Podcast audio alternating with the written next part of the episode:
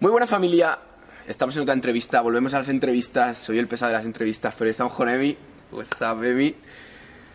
Bueno, vosotros sabéis que siempre traigo gente top, gente que os puede inspirar, gente que os puede aportar algo, y como siempre, a mí yo es que cuando veo una entrevista yo quiero saber esa persona, de dónde viene, qué ha hecho, cuál es su historia un poquito. ¿Qué pasa, Emi? O sea, ¿cuándo, qué, pasa? Vamos, y yo siempre empiezo, para no empezar tú has dicho, ¿de dónde empiezo? ¿Desde cuando nací? No, pero un poquito tu introducción en el mundo del emprendimiento, pero podemos irnos antes a la educación.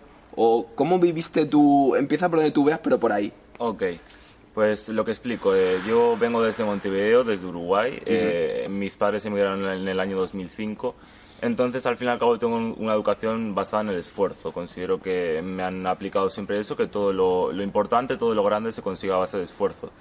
Y considero que es una de las principales características que me han hecho estar en el punto en el que estoy ahora. 100%. Y, nada, pues emigramos, eh, llegamos en el año 2005 a España, he tenido una educación pública, normal y corriente, em, no tengo títulos universitarios, y, eso sería todo en base a mi educación. Eh, en parte de la educación de mis padres, lo que digo, siempre me han aplicado el hecho de, esforzarte, no me han dado nunca nada fácil. Em, de hecho, empecé con un coche de mierda, eh, todo lo que me han dado me ha costado, o sea, me lo he tenido que buscar yo en todos los aspectos. Em, por lo tanto, es lo que quiero transmitir, ¿no? Si te ponen las cosas fáciles, y te dan facilidades, vas a ser un mierdas, porque no sabes eh, hacerlo tú solo. Vale, lo que te... Vamos al puntito. ¿Cuándo tú descubres que, vale, el sistema educativo a lo mejor no me gusta, no es mi camino, eh, siempre lo hablo, eh, siempre lo digo en las entrevistas, que no, todo el mundo se tiene por qué sentir identificado. Yo creo que el sistema le, sirve a muchas personas, pero hay un 1% que no le sirve, creo que es nuestro caso y el, y el caso de la gente que nos ve. Entonces, ¿tú cuando entiendes que tú por ti mismo te puedes ganar la vida? Vale, eh, lo entiendo cuando tengo aproximadamente unos 17 años eh, en ese momento eh, me dedicaba a importar productos de China y traerlos a España. Era menor de edad, lo hacía todo de manera un poco, eh, pues os imaginaréis cómo, pero eran, cifras un poco bajas y que no había ningún problema. Em, por lo tanto, lo que hacía era traer productos, de, comprar productos en AliExpress, no tenía proveedores, ni siquiera los compraba en AliExpress directamente, como cualquiera lo puede hacer. Y lo que hacía era publicarlos en aplicaciones como Mil Anuncios y Wallapop, aplicaciones gratuitas, las cuales em, se venden productos de segunda mano. Entonces lo que hacía, hacía un poco tramada también. Eh, yo siempre he sido así un poco, pícaro. Entonces lo que hacía era, me, creaba el perfil de Wallapop y ponía varias, eh, digamos como ciudades, tenía varios perfiles. Y entonces yo buscaba las ciudades en las cuales, eh, digamos que se vendía más. era Valencia, Barcelona, Madrid y Sevilla. Entonces tenía cuatro perfiles y yo estaba en un pueblo. Entonces, desde un pueblo no puedes vender eh, a Wallapop mil anuncios porque son, digamos, plataformas que la gente siempre busca interactuar en persona. Em, por lo tanto, yo, yo, imagínate en el caso de Barcelona, una persona de Barcelona, lo que yo tenía 17 años.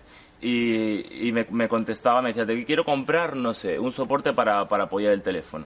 Decía, vale, ¿te gusta? ¿Todo bien? Vale. El único problema es que yo estoy en Mataró. Yo buscaba las ciudades que estaban a 30 kilómetros y les decía, Em, lo que tenemos que hacer es enviártelo, tío, porque vas a gastar 10 eh, euros en gasolina. El coste del envío ordinario en ese momento eran como, eh, para un producto de menos de 50 gramos, eran como 40 50 céntimos, algo así. Entonces la persona siempre accedía a, digamos, a hacer el envío. Eh, pues desde ese momento empecé a ganar pasta, pasta, pasta. Ya con 17 años estaba en segundo de bachillerato y mi padre eh, me daba el dinero. O sea, yo lo metía a la cuenta de PayPal de mi padre porque no tenía cuenta de PayPal porque era menor de edad y todos los viernes eh, al principio me daba una paga de 20 euros y luego me empezó a dar una paga de 20 euros más los 200 que habían llegado, luego pasaban a ser 400, luego 500, luego 600 y claro, llegó un momento que no me, no me daba más la paga.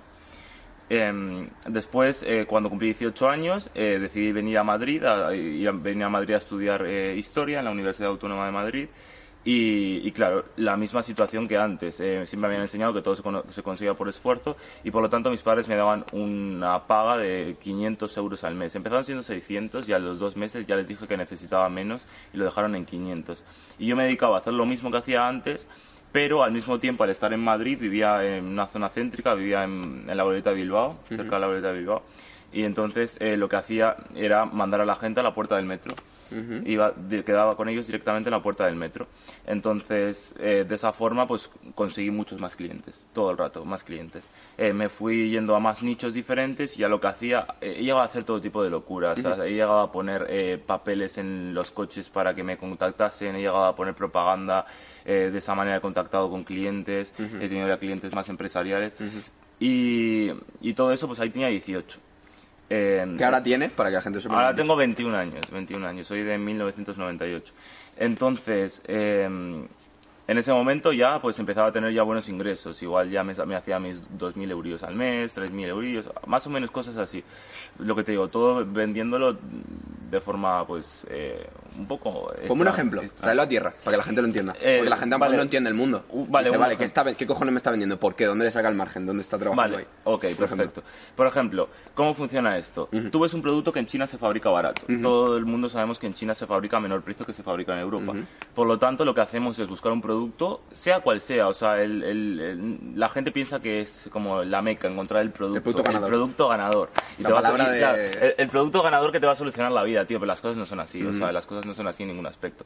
Por lo tanto, tú lo que haces es buscar un producto. Yo en el caso de ese empecé, yo qué sé, que si pegatinas, pines, eh, lo que te digo, estaba muy de moda un modelo de soporte de coche en concreto, yo lo descubrí y vendía mucho. O sea, era un modelo de soporte de coche que era como eléctrico Vale. y ese se compraba por, para que me entiendas, se compraba por 80 céntimos Vale. y yo tenía un mode- un- una cierta página que lo vendía a 24 euros. Vale. Hostia, de 80 céntimos a 24, ahí hay margen, ¿eh? Claro, y estamos hablando sin logística, todo en persona. Eh, margen. O sea, un margen brutal. Eh, entonces hacía eso. Bueno, seguí con eso y yo llegué, para que os pongáis en situación, yo llegué a Madrid en octubre. Pues entré a la universidad, entré tarde porque siempre suspendía todo y lo dejaba para septiembre, entonces vine a Madrid en octubre. Eh, a finales de octubre entré a la universidad, entré tarde, eh, no conocía a nadie. eh, también yo vengo de un ambiente un poco, digamos, como callejero y ahí me encontraba pues con niños de papá que les hacían el bocadillo, que tenían 18 años y parece que tenían 12, estaban ahí jugando al, al LOL ahí en clase, así típico friki de universidad, ¿no? Y, y me sentía fuera de lugar en todo aspecto. O sea, estaba como la parte esa de, de los frikis y luego estaba la parte de los que intentaban ser yonkis o intentaban ser de calle pero no lo habían sido en su puta vida. Eh, entonces yo andaba ahí. Y justo había un chaval, con, yo era con el único chaval que me llevaba, es un chaval boliviano que vive aquí en Madrid, un crack. Y yo estaba ahí a mi bola, a mi bola. Pues estaba a mi bola porque yo lo que quería era hacer pasta, o sea, no estaba ahí para, para hacer el mongol. Eh, entonces lo que hice fue eso, eh, seguir. Mientras que yo estaba en la universidad, la gente, mientras que escuchaban la clase, no prestaban atención al profesor y estaban pues para ligar y esas estupideces de niño de 18 años.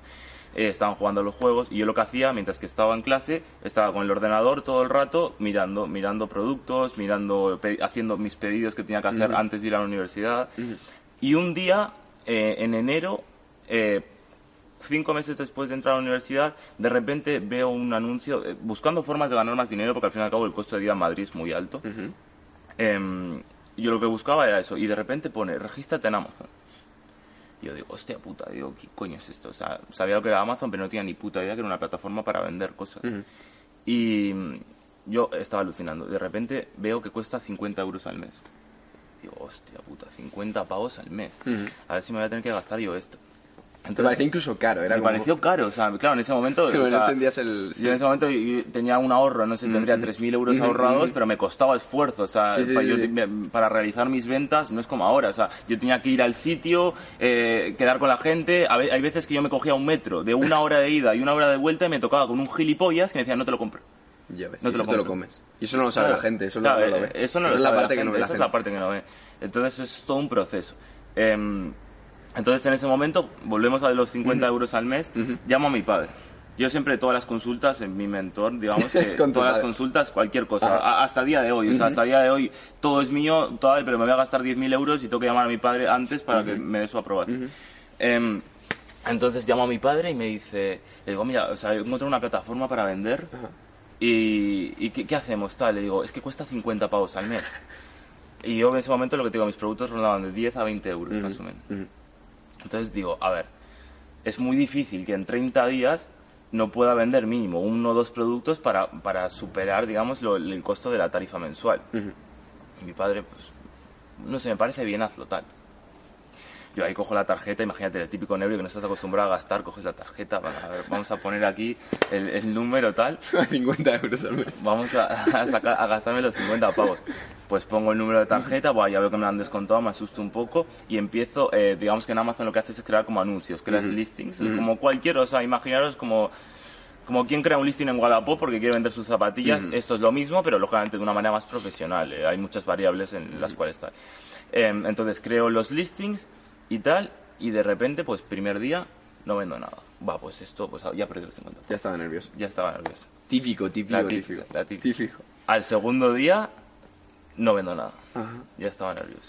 Tío, en la ruina, papá, estamos en la ruina. No, papá, tal, esto no funciona. O sea, yo estaba no estaba nervioso porque yo siempre tengo una mentalidad, eh, digamos, que amo el riesgo. O sea, no, no, me, no me da miedo el, Sí, pero te toca. Claro, sí, o sea, estás intranquilo, Te encima toca, con, te es- con esa edad, imagínate, ¿sabes? Yo al mismo tiempo tenía mis ingresos, pero claro, son cosas que penden de un hilo, o sea, son hiper variables. Si ya es variable Amazon ahora, imagínate eso, ¿sabes? Imagínate depender de que una persona te escriba para que quiera un soporte de teléfono. Eh, es una variable altísima. Entonces, llega el tercer día y de repente, tío, me levanto una mañana y veo, pam, pam, pam, tres pedidos. Y. Digo, hostia puta, pero si no he hablado con nadie, no he tenido que convencer a nadie porque yo estaba acostumbrado a vender, ¿sabes? O sea, a mantener una conversación vendiendo el producto y convenciendo a la gente. O sea, no tengo que convencer a nadie, acabo de publicar un producto y cualquier persona de España puede dar clic y comprarlo. Em, a partir de ahí eh, empezó, empezó a ser una locura. Empezó a ser una locura desde el punto de vista de que, tío, las primeras ventas te sorprenden muchísimo, ¿sabes? Es como que eh, cada vez que hay una notificación es como el sonido del dinero. Luego ya cuando llevas tres años y te han llegado... Es algo normal. Es, Lo normaliza. es lo mismo, una venta que un WhatsApp. y, y, o sea, me hace más ilusión el WhatsApp que la venta. Eh, entonces, eh, en ese momento pues fue a más, fue a más, fue a más, fue a más, fue a más. Y llegó un momento en el cual eh, yo empecé eso en enero y en marzo eh, fue cuando ya, eh, digamos, pasé al plan europeo. Vale. O sea, al principio en Amazon tú puedes vender de dos formas. Puedes vender solo en España o a nivel europeo entero, que ahora son cinco marketplaces. Tienes España, Italia, Francia, Alemania y Reino Unido. Entonces, en marzo, es que yo no sabía nada, o sea, de hecho yo me metí sin saber nada, no hice ningún curso, nada, o sea, descubrí a dos personas que vendían en Amazon, en Instagram y en YouTube, les hice cuatro preguntas, cuatro preguntas hiper básicas y ya está, y ya con eso yo me las apañé. Entonces, eh, no recomiendo esto, lógicamente, lo que tienes que hacer es comprar formación, lo que pasa que yo estaba loco. Entonces, yo lo que hice fue eso, y pasar, o sea, esos, lo- los cuatro primeros meses fueron acojonantes. Al cuarto mes me compré un Megane descapotable, me costó 3.000 euros, Buah, yo era el hombre más feliz del mundo, o sea, me lo compré cuatro días antes de cumplir los 19. Fui a Vallecas, ahí lo tenía un pavo, me lo vendió un tío compra, compraventa, tal, llegué ahí, yo pasé un miedo que flipas para comprar el coche.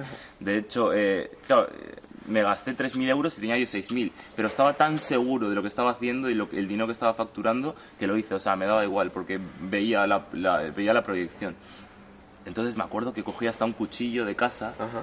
porque claro, el, el tío, no es por nada, o sea, Para no ir a la- no- para ir a la- Claro, no soy racista, pero el tío era gitano, ¿sabes? Y ya sabes la, la, la, la, que, lo que hay con los gitanos, en pleno Vallecas, un compraventa. El tío parecía buen tío, me dijo, para ten cuidado, que llevas 3.000 pavos en efectivo, a ver si te los van a quitar.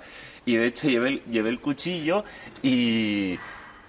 Y, claro, tenía que ir al banco a sacar el dinero. Ajá. Entonces, yo lo que tenía que hacer era, ¿sabes? Que en los bancos hay como un detector de metales. Sí. En- Hostia, ¿y entraste con el No, cuchillo? no, yo de repente, yo ya, ya era avispado con Vale, 19, vale. con 18, 19. Entonces ya vi detector de metales. Me tuve que ir al callejón de detrás, Dejar dejar, el el, cuchillo, cuchillo. debajo de un coche, entrar, pedir, pe- pedirle a la tía los 3.000 pavos en efectivo, porque el pavo solo quería, Sí, solo quería quería efectivo cash, porque quería tendría cash. mil multas, yo qué sé, Ya, ¿no? cosas de la vida. Sí. Entonces me, me, eh, dejé el cuchillo debajo Sí. del este, entro al banco, tal, me llevo, al final todo bien, al final el trato salió de puta madre, el coche no de puta madre. Claro. Pero claro, volviendo al tema ese, Sí. claro, estábamos en marzo. Mm. Entonces, eh, en marzo me compró el coche. Bueno, abril, perdón. En abril me compró el coche.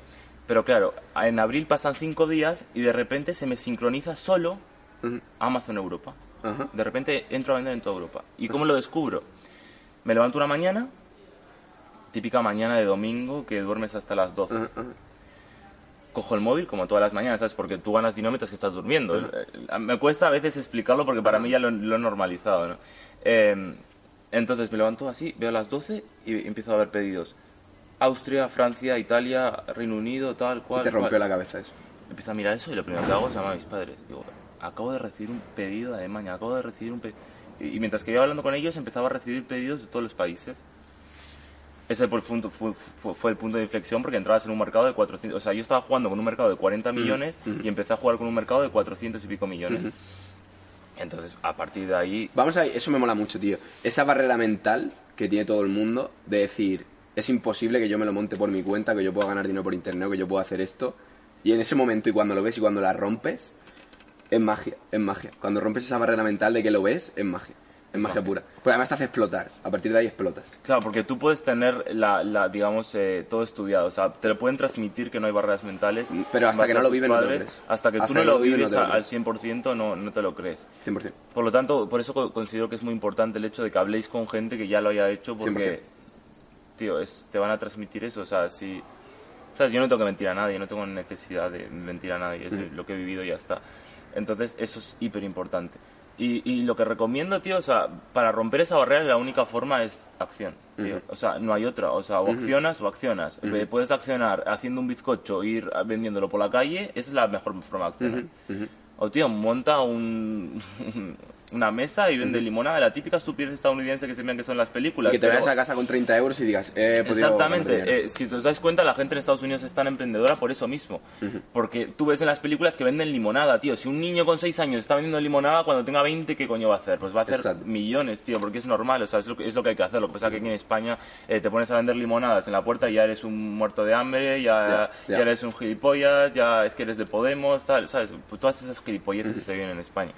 Em, entonces la barrera es esa, pues acciona, tío, compra algo y véndelo, punto. Empieza así. Y luego ya habrá tiempo de hacer las cosas grandes, ya habrá tiempo de registrar marcas, ya habrá tiempo de tener una logística con la que estamos aquí, o sea, ya habrá tiempo de todo eso, ¿sabes? Ahora, ya has contado tu historia, hemos hablado un montón de Amazon. Vamos a ir a otro nicho, que es mi nicho, que aunque tú no estés puesto, no estés tal, tú tienes que hablar. Aunque tú te dediques a la venta, tú tienes que hablar, tienes que utilizar habilidades de comunicación. Entonces a mí me gusta saber siempre la opinión de gente que está fuera de mi sector sobre la comunicación. En especial, ¿crees que es importante? ¿Qué ves tú en la comunicación? En tu comunicación. ¿Has pensado alguna vez? ¿Has practicado algo? ¿Has mirado algo de comunicación? ¿Qué opinas de la comunicación? ¿Es importante en, ti, en tu negocio? No, sí, no lo sé. Vale, ¿Qué opinas de la comunicación? En ti, en tu vida. Exactamente. Para mí la comunicación es lo principal, es lo número uno. Porque sin comunicación no consigues nada, o sea, no puedes transmitir nada a otros seres humanos. Entonces, desde mi punto de vista, en mi negocio, eh, digamos, tengo yo varios negocios, pero en mi negocio, digamos, eh, visual, ¿no? Lo que ve la gente, lo de Amazon, no hace falta comunicación. Pero eh, yo tengo marca personal también y eso es el número uno. O sea, si en tu marca personal no controlas la, la, comunicación, vas a ser un paleto toda tu vida. Desde mi punto de vista, yo soy una persona un poco anormal porque no me he formado. O sea, nunca he leído un libro en mi vida eh, completo. He, escuchado audio, audiolibros. Pero considero que lo mejor que podéis hacer es hacer cursos y leer sobre la gente que comunica bien. Aquí tenéis el mejor caso de Fran. Y... Pero me mola, yo te lo he dicho ya muchas veces, me mola tu estilo comunicativo porque es como muy ¿cómo decirlo? Como sin ganas de decirlo, pero te lo digo, desinteresado. No sé cómo decirlo, es un estilo comunicativo que me gusta, en plan atrae, es divertido, ¿entiendes? O sea, hay diferentes estilos comunicativos. No sé cómo se llama porque...